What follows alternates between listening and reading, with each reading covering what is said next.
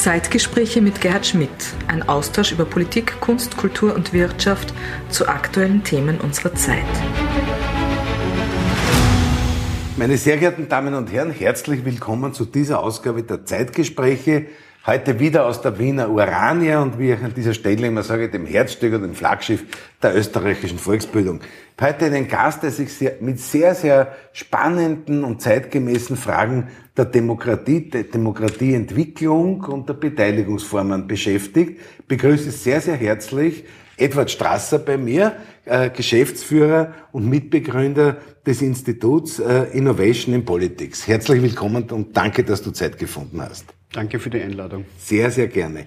Äh, Geschäftsführer und Mitbegründer lese ich des, In äh, des Innovation and Politics Instituts zur Entwicklung internationaler Programme und Modelle der Demokratie und Weiterentwicklung politischer Parteien, Experte für Innovationen, so steht's im, im Internet. Was dürfen wir uns und unsere Zuschauerinnen und Zuschauer darunter vorstellen?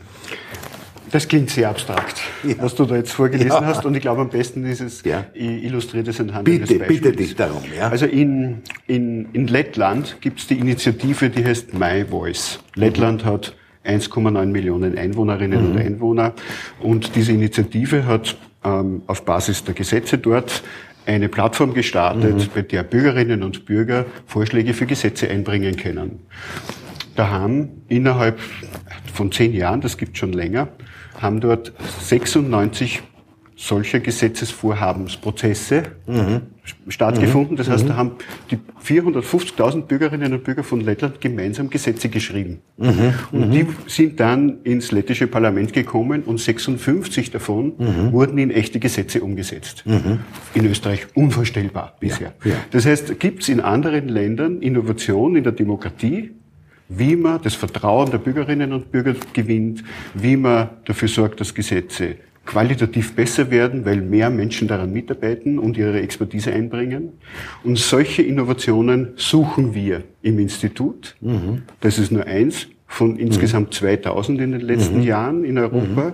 Und dieses Wissen stellen wir dann parteiübergreifend und länderübergreifend Institutionen, mhm. Regierungen mhm. und Parteien mhm. zur Verfügung. Das heißt, ihr, ihr arbeitet an einer Schnittstelle zwischen äh, äh, politischer Theorie, Wissenschaft äh, und konkreter Anwendung. So kann man das äh, sehen. Wir verstehen uns als eine, als, als wir aggregieren Wissen, wie, wo Innovation passiert in Europa, in der Politik und in der Gesellschaft, wie sie passiert und schauen, was kann man daraus lernen, was sind die Erfolgsfaktoren, weil jedes Land ist anders, jede Stadt ist anders, man kann nicht eine gute Initiative eins zu eins umlegen und woanders machen, nachmachen. Mhm, mhm, Aber was sind die Erfolgsfaktoren? Was können wir daraus lernen? Mhm, mhm. und welche anderen mhm. Städte, Regierungen könnten was Ähnliches machen, weil sie ein ähnliches Problem haben, das sie lösen müssen? Ja, jetzt haben wir auch an diesem Tisch viele Diskussionen schon gehabt, die, die sozusagen in der politischen Analyse zum Ergebnis gekommen sind, dass eine gewisse autoritäre Tendenz sich über Europa oder über die westliche Welt äh, zieht, die wir jetzt, bleiben wir mal bei der westlichen Welt, die wir, die wir, die wir da beobachten.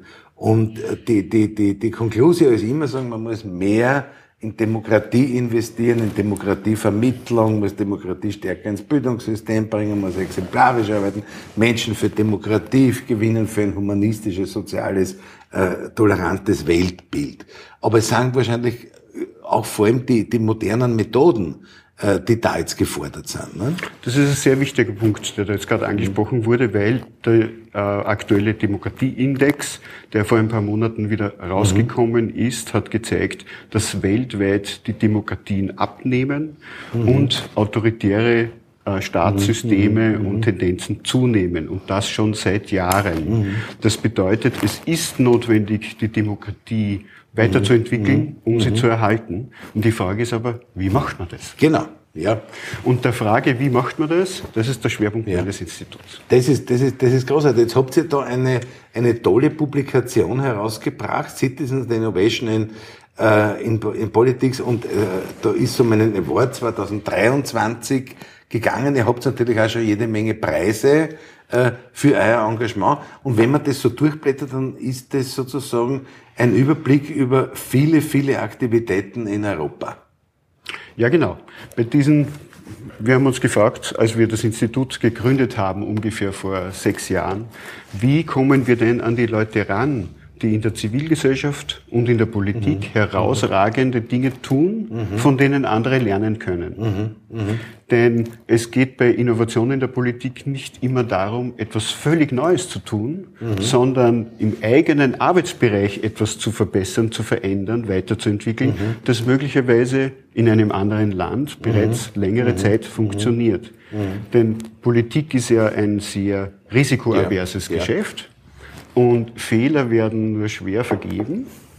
Daher sind auch Menschen in der Politik ja. risikoavers und versuchen Dinge, neue Dinge eher nur dann zu machen, ja. wenn ja. sie wissen, das wird funktionieren. Ja, ja, ja, ja. Daher muss man ihnen zeigen, okay, in zehn anderen Ländern funktioniert das schon. Aber wie findet man die? Ja, ja. Und dafür haben wir die Innovation in Politics Awards gegründet, mhm. bei denen mhm. seit mhm. sechs Jahren ja. insgesamt schon 2000 Menschen aus der Politik ihre Projekte eingereicht haben, jedes Jahr drei bis 500, mhm, mh. und die dann von einer Jury aus mhm. 1000 Bürgerinnen und Bürgern jedes mhm. Jahr ausgewählt werden. Mhm, mhm. Und die Finalisten, die ja. sind da drin in dem Buch, ja. und für, diese, ähm, für die gibt's dann nicht nur ein Buch, ja. sondern auch jedes Jahr eine sehr große Konferenz, wo ja. ein paar hundert Leute aus ganz Europa kommen, aus der Politik, um zu schauen, was machen die denn und warum funktioniert das bei denen so gut? Jetzt, jetzt sehe ich da, dass, dass da viele, äh, viele Länder, viele Städte, Kommunen und so weiter beteiligt sind. Bisschen, bisschen schwach ausgeprägt, glaube ich, Österreich, aber das ist ja auch, glaube ich, der Sinn unserer heutigen Sendung, äh, da auch äh, Verständnis weiterzugeben. Ähm, in Österreich haben wir noch ein bisschen Luft nach oben. Ne? Also ähm, was Bürgerbeteiligung und Bürgerinnenbeteiligung angeht, ist Österreich leider ein Entwicklungsland. Ja. Ähm, da gibt's definitiv Luft ja. nach oben. Ja. Was Innovation in der Politik generell angeht, ist das nicht so. Es sind nur weniger Einreichungen aus Österreich, weil mhm. Österreich ein mhm. vergleichsweise mhm. kleines Land ist im Vergleich zu Deutschland, Polen, Frankreich. Daher sind von dort mehr Einreichungen. Aber. Innovation gibt's in Österreich genauso. Ich verstehe. Wenn ich jetzt eine Bürgermeisterin oder Bürgermeister einer mittelgroßen österreichischen Stadt wäre und ich überlege mir sozusagen äh, äh, punkto Beteiligungsmöglichkeiten äh, zeitgemäße Veränderungen herbeizuführen, mit welchen Ideen äh, könnte ich mich an euch wenden oder was könntet ihr mir da anbieten? Oh, das ist eine sehr umfangreiche Frage, die da jetzt ja. äh, gestellt ja, ist. Hängt vom, Themen, ja. hängt vom Themenbereich ab. Zum Beispiel in der Zeit von Covid hat die ganze Welt, Städte, Regierungen nach Lösungen gesucht, wie man diese Krise bewältigen kann. Mhm. Im Sozialbereich, in der Bildung. Wie mhm. bringt man Schülerinnen und Schüler was bei, wenn sie zu Hause mhm. sein müssen? Mhm. Mhm. Aber auch in vielen anderen Bereichen. Was tut man mit Obdachlosen in dieser Zeit? Wie erhält man das Gesundheitssystem? Und da musste fast jeder in der Welt innovativ sein in der Politik. Ja, ist geschwind gegangen. Und wenn, ja. ähm, wenn da jetzt eine ja. Bürgermeisterin oder ein Bürgermeister aus Lettland auf einen Bürgermeister in Sizilien trifft, ja. dann können sich die über unser System, das wir aufgebaut haben und das Netzwerk darüber austauschen, wie funktioniert denn das Bildungssystem in deiner Stadt während Covid und was kann ich davon lernen. Also es ist thematisch unabhängig, sondern es ist eine, ein System, zur Transform zu, ein System zur Übertragung von Know-how auf Basis konkreter Erfahrungen. Und zwar zwischen den Ländern, das mhm. es selten gibt, aufgrund mhm. sprachlicher Barrieren und kultureller Barrieren, aber auch parteiübergreifend, denn da passiert Austausch auch recht wenig, mhm. weil mhm. die Parteien mhm. in einem Land üblicherweise versuchen, ihre Geheimnisse zu wahren und ja. sich nicht mit ja. den Leuten aus anderen Parteien auszutauschen. Aber länderübergreifend funktioniert ja. das sehr gut. Da können die Grünen mit, aus dem einen Land mit Konservativen aus einem anderen Land prächtig zusammenarbeiten und gemeinsam an Lösungen arbeiten. Mhm. Und diese Lösungen sind, äh, sind dann sozusagen Entwicklungsschritte in Kommunen, in Ländern. Ich nehme an, das Thema Ökologie wird eine große Rolle spielen. Ne? Ja, ich glaube, es ist gut, wenn man so diese Frage anhand von konkreten Beispielen bitte, beantwortet. Bitte, ja. Ich möchte ähm, am besten beginnen mit partizipativen Budgets. Ja. Das ist ein Trend, den gibt es jetzt schon weltweit, ist in Österreich noch nicht so angekommen und in anderen ein paar Ländern auch nicht, aber in vielen Ländern gibt es das schon. Ja. Zum Beispiel in Frankreich machen bereits 150 Städte sogenannte partizipative Budgets. Mhm. Die nehmen einen Teil des Stadtbudgets, ein, mhm. zwei bis mhm. fünf Prozent, mhm. und lassen die Bürgerinnen und Bürger entscheiden, was mit diesem Geld passiert. Ja.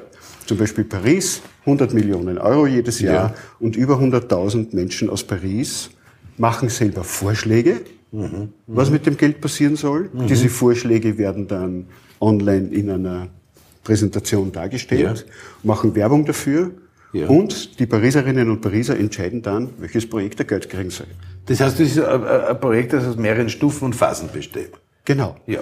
Und ähm, das ist etwas, das führt dazu, dass das Vertrauen von Bürgerinnen und Bürgern in das demokratische System Mhm. wächst und gleichzeitig aber auch die Ergebnisse besser werden. Mhm. Okay. Weil es passiert mit dem Geld Dinge, die sich die Menschen im Gemeinderat gar nicht vorstellen hätten. Ja, ja, ja, ja, ja. Ich verstehe. Nein, das ist ja, das ist ja ganz, das ist ja ganz faszinierend. Äh, Und wie kann man das sozusagen, wie kann man das sozusagen auf eine höhere Ebene bringen, zum Beispiel in der Bundespolitik? Also, ich möchte dazu ein Beispiel aus der Schweiz bringen. In der Schweiz Ja. gibt es eine Initiative, die jetzt auch kürzlich mit einem Preis ausgezeichnet wurde, die heißt Schweizer Policy Sprint. also das ist ein parteiübergreifendes Kooperationsprojekt. Muss sich vorstellen, im österreichischen Nationalrat, um das umzulegen, entwickeln Vertreterinnen und Ja. Vertreter aller Parteien über einen kurzen Zeitraum Ja. in eingesperrt in einem Raum mit Expertinnen und Experten gemeinsam eine Lösung für ein Problem Ja. und entwickeln den Kern eines Gesetzes gemeinsam. Und das wird dann gemeinsam in den Gesetzwerdungsprozess hineingespielt Ja. und bekommt dann auch, in der Schweiz war das so, jetzt dreimal von allen Parteien oder von den meisten Parteien überwiegend großen Zuspruch. Weil es ja eine gemeinsame Entwicklung ist und nicht nur die von einer Regierungsmehrheit.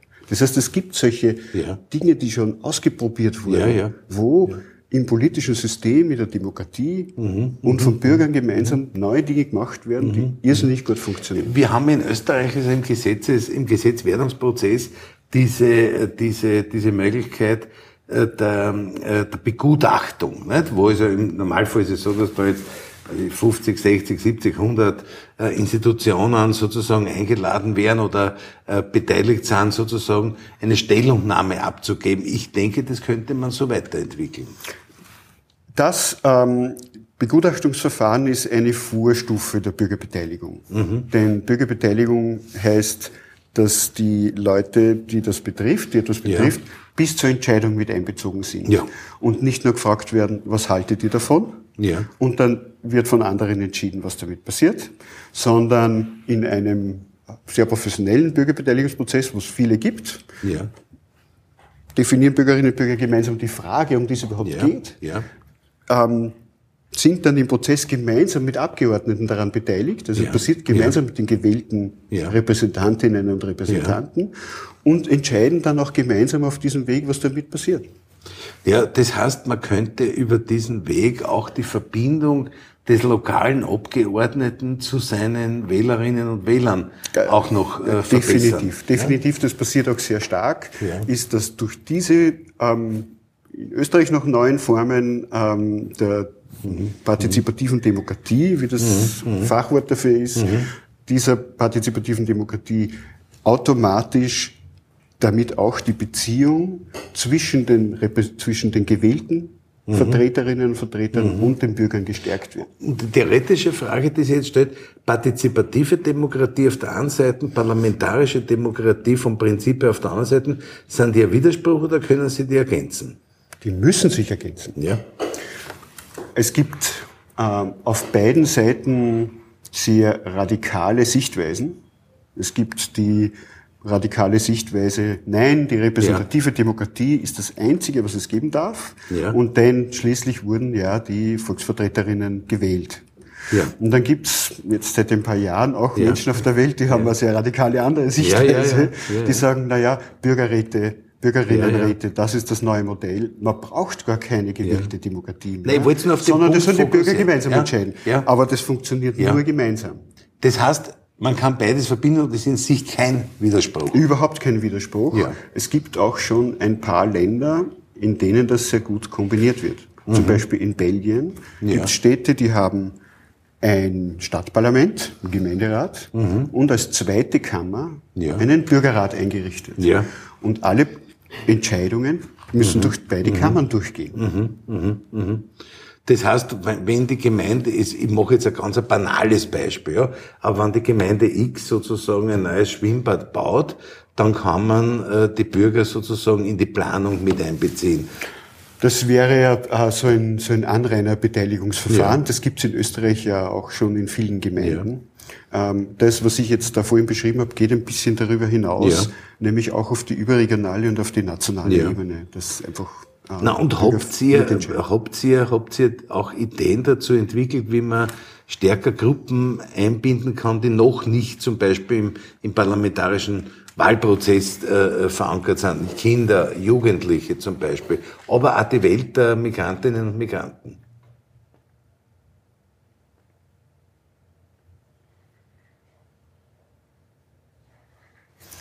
Es gibt dazu zwei ähm, sehr gute Methoden. Die eine Methode ist, dass Bürgerinnenräte per Losentscheid ausgewählt mhm. werden. Mhm. Das heißt, bist in einer Stadt, in der Regierung und richtest einen Bürgerrat ein und die Bürgerinnen, die dazu eingeladen werden, die werden repräsentativ für die mhm. Bevölkerung ausgewählt. Mhm. mhm. Damit hast du automatisch alle Gruppen dabei. Ja. Und da gibt's Modelle, die so gut funktionieren, dass auch und Städte, in denen das so gut funktioniert, dass auch wirklich sich da Menschen daran beteiligen, mhm. die nicht an Wahlen sich beteiligen. Ja. Ja. Das ist die eine Seite. Ja. Die andere Seite ist, dass man gezielt Menschen anspricht und Gruppen anspricht, an solchen Prozessen teilzunehmen, die das bisher nicht gemacht haben, indem man sie zum Beispiel ähm, Pensionistinnen und Pensionisten, Beispiel, ja. ähm, aber auch Menschen, die der jeweiligen Landessprache mhm. nicht so gut mhm. mächtig mhm. sind, gezielt anspricht und einlädt. Und da gibt es mhm. auch sehr funktionierende mhm. Beispiele. Okay. Also in Cascais zum Beispiel in, der, in einer Stadt in Portugal, ja. die erreichen mittlerweile zum Teil höhere Beteiligungsquoten bei Bürgerbeteiligungsprozessen ja. als bei Wahlen. Okay. Ja, wir haben ja, wir haben ja äh, Teile in Wien oder Bezirk in Wien, wo die Zahl der nicht wahlberechtigten Menschen größer ist als die Zahl der, der Wahlberechtigten. Das ist ein ganz spezielles Problem der Demokratie, dass ja. sie immer weniger repräsentativ wird, ja klar. Ja. Ja. Ähm, das wird man allerdings mit Bürgerbeteiligung alleine nicht lösen können. Das ist, das ist klar. Das ist klar. Dann hat es eine zutiefst politische Frage, die natürlich auch sozusagen eine, eine gesellschaftspolitische äh, Frage ist und, äh, und, und, und auch einen politischen Willen der Lösung voraussetzt, der im Moment nicht in dem Ausmaß erkennbar ist, wie wir uns das gern wünschen würden. Aber, aber jedenfalls, ihr habt diese Beteiligungsformen. Wichtig ist für uns auch noch die Beteiligung von Kindern und Jugendlichen. Selbstverständlich ist die wichtig. Ja. ja. Also das ist Schülerparlamente und so weiter.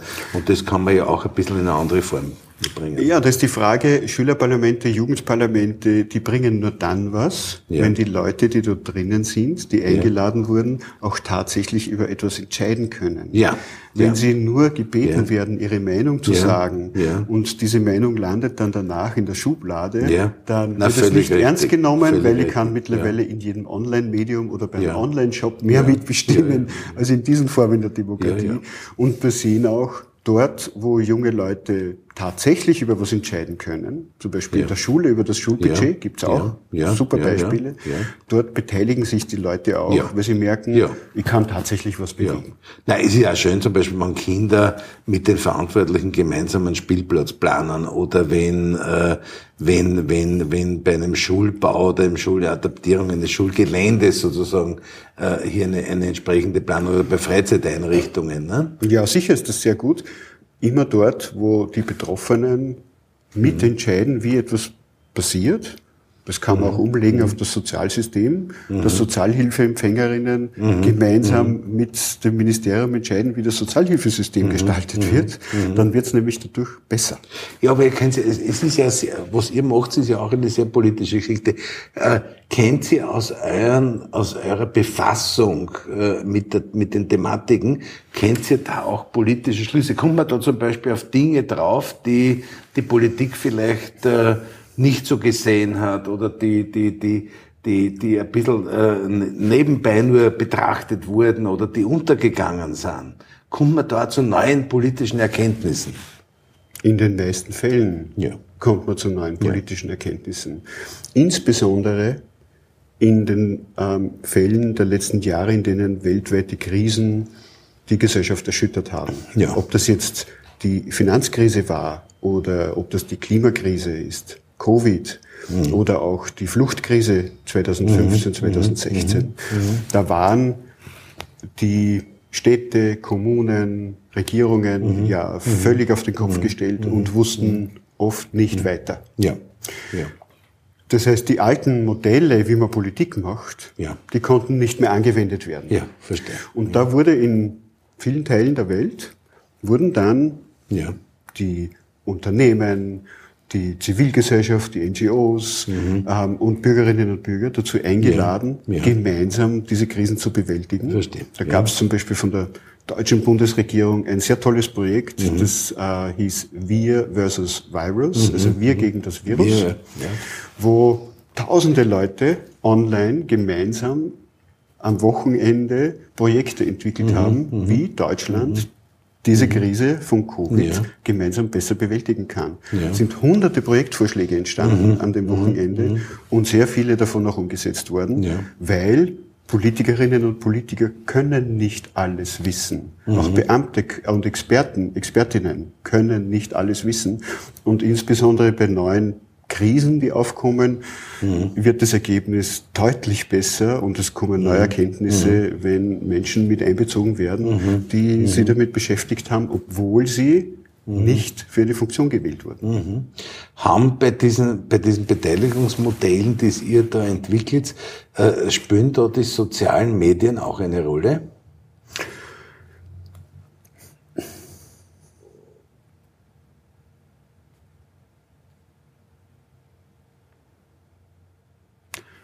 Die sozialen Medien spielen ähm, in fast allem eine Rolle, daher natürlich auch in Fragen der Ja, Beteiligung. ja, ja. Aber dort, wo Beteiligung gut funktioniert, passiert sie über eigene Plattformen, die entwickelt wurden. Da gibt's auf der Welt ungefähr 300 Firmen und Vereine, private Initiativen, die sich damit beschäftigen, solche eigenen Plattformen für Beteiligung zu bauen. Und zum Beispiel die Stadt Barcelona hat eine eigene Plattform entwickelt, die heißt Decidim, die jetzt auch schon von Dutzenden anderen Städten in der Welt eingesetzt wird, wie, wo diese Vernetzung der Bürgerinnen und Bürger und der Austausch passiert als ein eigenes soziales Medium Ja. sozusagen. Und da funktioniert das dann sehr gut. Können soziale Medien auch zu, jetzt stelle ich provokative Frage, können soziale Medien auch zur Gefahr für die Demokratie werden? Ja, selbstverständlich. Selbstverständlich ist es möglich, dass sie zu einer Gefahr werden, überall dort, wo sie manipuliert werden, äh, wo sie missbraucht werden. Und letztendlich ähm, ist entscheidend, wem diese Medien gehören, Ja. weil diejenigen, die diese Medien besitzen, kontrollieren die Algorithmen und kontrollieren, wer mit wem spricht, welche Informationen an wen gezeigt werden. Das heißt, das hat eine ganz eine große manipulative Kraft, die selbstverständlich von uns in der Gesellschaft als Betroffene geregelt werden muss. Aber dazu gibt es ja europaweit, auch weltweit sehr viele Diskussionen. Ja, aber du siehst diese, diese Gefahr auch real gegeben. Ja, sicher. Es werden hier Räume, es entstehen Räume in der Demokratie, in denen Meinung gebildet wird und diese Meinung führt dazu dann, dass Dinge gestaltet werden, entschieden werden, das, das Leben von Menschen beeinflusst. Daher ist die Frage, wem gehören diese Räume? Ob das jetzt eine Plattform wie Facebook ist Ja. oder andere. Und wer hat das Recht, diese Räume zu gestalten, Ja. damit sie dem Wohl der Gesellschaft dienen? Das Ja. ist eine Entscheidung, die kann nur die Gesellschaft treffen, die sollte nicht ein Unternehmen treffen. Ist schon klar, ist schon klar, ist klar. Und die Manipulation, die entsteht sozusagen über die Schwerpunktsetzung auf diesen Medien. Die Schwerpunktsetzung ist äh, relativ einfach, nämlich äh, es wird das gemacht, das am meisten Gewinn bringt. Das äh, dient aber nicht zwangsläufig den Interessen der Bürgerinnen und Bürger. Und da gibt sicher eine, eine große Schnittmenge auch mit der Psychologie. Ne? Verstehe die Frage nicht. Nein, da, geht's, da gibt es vor allem eine Schnittmenge mit der Psychologie, dass man versucht, äh, dass man versucht über, über Instrumente der Psychologie auch gewisse Meinungen äh, zu, zu erzeugen oder zu, äh, zu manifestieren. Ach so, ja, natürlich, die Algorithmen sind manipulativ, ja. das ist klar. Ja. Ähm, da gibt es auch gute Beispiele dafür, in denen ja. man das sehen kann. Ähm, und sie haben natürlich einen Bias, einen menschlichen Bias drinnen. Heißt, ähm, dass die Algorithmen ja von irgendjemandem trainiert werden. Ja wenn wir jetzt beim Thema KI ja, zum ja, Thema I kommen, ja, von jemandem trainiert werden, der auch eine bestimmte Sichtweise mhm, hat. Mhm, mhm. und diese Sichtweise, die reproduziert dann dieser Algorithmus mhm, ähm, in sozialen Medien, aber auch in anderen Situationen. Mhm, das ist klar. Und daher muss ja. irgendjemand wissen, was ja. ist denn der Bias, der da drinnen ist? Wie wird dieser Algorithmus trainiert, von wem und wie kann man als Gesellschaft darauf Einfluss nehmen? Ja. Darf, ich, darf ich zum Abschluss noch eine Frage stellen, ein, ein, ein, ein Begriff, der, der, der äh, ganz aktuell ist und aus, aus, aus vielen äh, Diskussionen auch über modernere Kommunikationsformen nicht wegzudenken ist, ist der Begriff der künstlichen Intelligenz. Welche welche Auswirkungen auf eure Arbeit wird, äh, äh, wird die künstliche Intelligenz, die ja sozusagen etwas entwick sich entwickelndes und steigendes und wachsendes ist, äh, nehmen? Spannendes Thema. Ich werde jetzt kurz einmal auf nur zwei Aspekte ja, ähm, ja, ja. beschränken.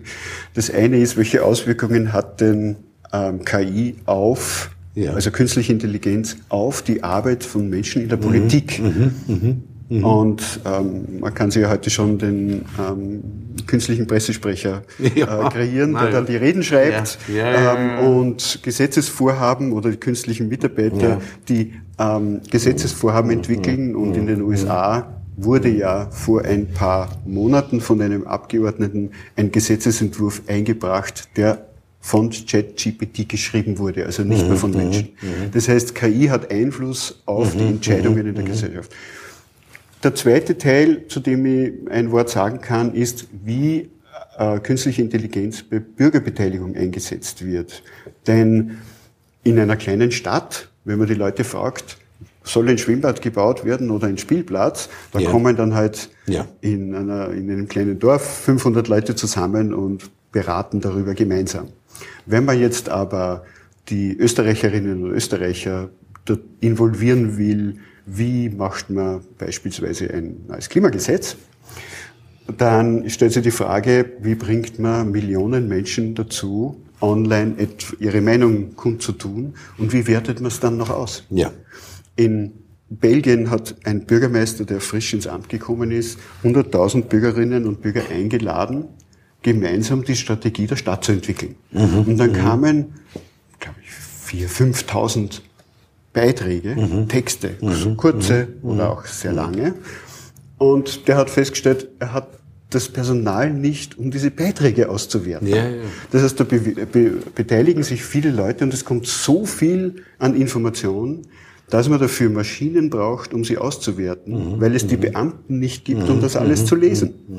Jetzt gibt's Firmen, die entwickeln ja. dafür ja. künstliche Intelligenz, damit zum Beispiel Beiträge von Millionen Bürgern mhm. ausgewertet werden. Und da ist halt die Frage, wer entscheidet denn, welche Schwerpunkte da drinnen sind, wie das gewichtet wird, welche Beiträge sind jetzt die Beiträge vom ja. einen Menschen oder vom anderen Menschen ja. wichtiger. Das sind dann Entscheidungen, die, ähm, die die Maschinen treffen. Aber grundsätzlich, solange man künstliche Intelligenz noch beeinflussen kann, ich sage es jetzt provokativ, nicht, äh, ist es nutzbar. Wir können künstliche Intelligenz immer beeinflussen, weil ja. die künstliche Intelligenz ist das Ergebnis von Interessen von Menschen, die diese ja. schaffen, die diese Algorithmen bauen und die Systeme, die Software bauen. Das ja. heißt, wir haben immer die Interessen drin. Ist das jetzt ein optimistischer Ansatz oder ist das eine? Das eine, ist der realistische Ansatz, so wie es jetzt gerade ist. Die Eigentümerinnen und Eigentümer von ChatGPT wissen genau, was da drinnen passiert und haben auch sehr guten Einfluss darauf, was da passiert ja, ja. und welchen Einfluss das auf die Gesellschaft hat.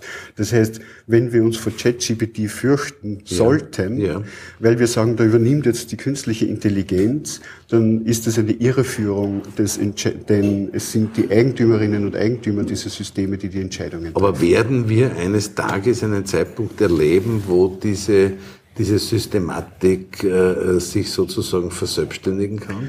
Das ist jetzt Gegenstand von Science Fiction. Ja. Und ich weiß, also auf ja. der Welt gibt es natürlich viele Menschen, ja. die sich davor fürchten und die wollen, äh, die, also es gibt die Angst, ich will das jetzt gar nicht qualifizieren, aber die Angst, dass Technologie den Menschen übernimmt. Die gibt es ja. schon lange. Natürlich, ja. Und jetzt brandet sie wieder hoch. Aber ähm, ich glaube, wir brauchen davor weniger Angst zu haben, als ähm, mehr den Fokus darauf zu legen, wem gehört denn das ja. und was machen die damit und was müssen wir, können wir als ja. Gesellschaft mit gemeinsamen Interessen dafür tun, ja. dass das der Gemeinschaft dient und nicht mehr weniger. Vielen herzlichen Dank. Das war jetzt ein sehr, sehr schönes Schlusswort. Danke, Edward Strasser. Geschäftsführer und Mitbegründer des Innovation Politics Instituts zur Entwicklung internationaler Programme darf noch einmal auf die Publikation eures Awards verweisen. Vielen herzlichen Dank, dass du da heute Zeit genommen hast und alles, alles Gute und äh, wir sind schon auf die nächsten, auf die nächsten Projekte gespannt und äh, hoffen, dass auch in Österreich sozusagen da sozusagen ein bisschen die Beteiligung sich, sich steigern wird. Sehr gerne. Vielen Dank. Danke.